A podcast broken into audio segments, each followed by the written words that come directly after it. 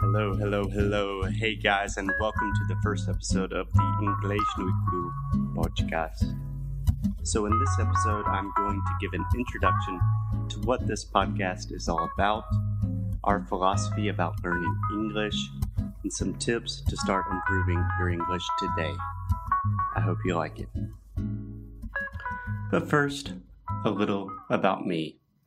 So, my name is Foster, F-O-S-T-E-R. É um nome esquisito, eu sei. I was born and raised in the U.S. in the United States.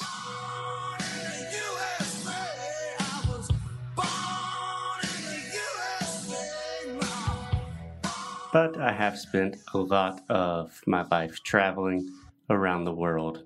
Professionally, I'm an English teacher and a translator, but I also like to consider myself a lifelong learner, a linguist, a musician, and a traveler.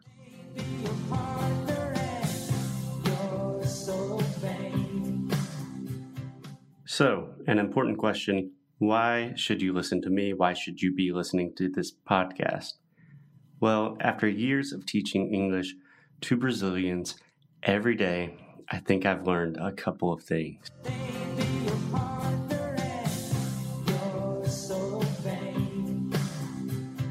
First and foremost, primeiramente, for the Trump, but really, seriously, first, the most important thing is that all of my Brazilian students, almost all of them, 95% of them, make the same mistakes when learning English. Let me explain. The first big mistake, the biggest, the most important mistake that all Brazilians make is the traditional approach to learning English in Brazil. So, if you're listening to this podcast and you have tried to learn English, you have probably learned with more or less this approach. You start with learning how to read and write. Correct? So you're writing symbols on a piece of paper and trying to understand what they mean. Secondly, you start learning grammar. The book is on the table. Everything is on the table. The book is on the table. Table, table. The dog is on the table. Table, table. The cat is on the table. Table, table. The chicken's on the table. Table, table. And everybody's on the table. And then finally, you try to translate all this writing, vocabulary, grammar knowledge into conversation with native speakers, and it usually doesn't go so well. In my experience, most Brazilians know, in quotations, a lot of English. Most Brazilians can read and write relatively well, but when it comes to the moment of actually speaking and listening and connecting with native speakers, that's when you struggle to express yourself, you lose confidence, ultimately, you lose motivation. And then you say, eh, I guess English isn't for me. Maybe languages aren't my thing. Whatever bullshit excuse, whatever story you want to tell yourself to make you feel better.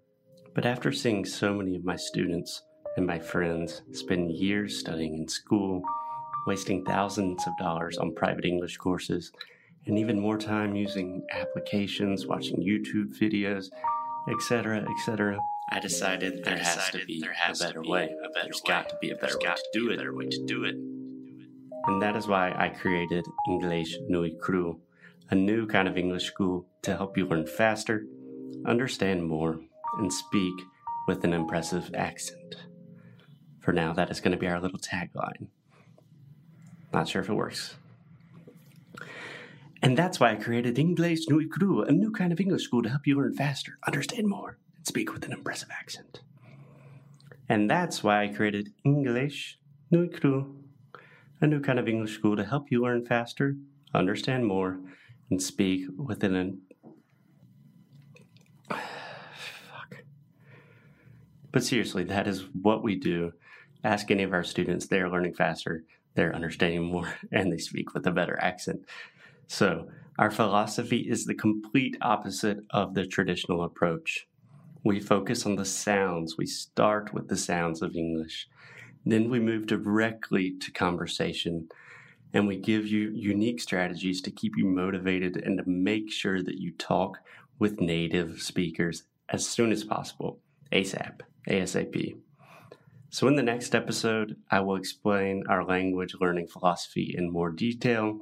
But for now, a little bit more about this podcast. Many of my students lack a daily routine for studying English, which is fundamental to achieving fluency. Each day, we will cover a specific topic about English.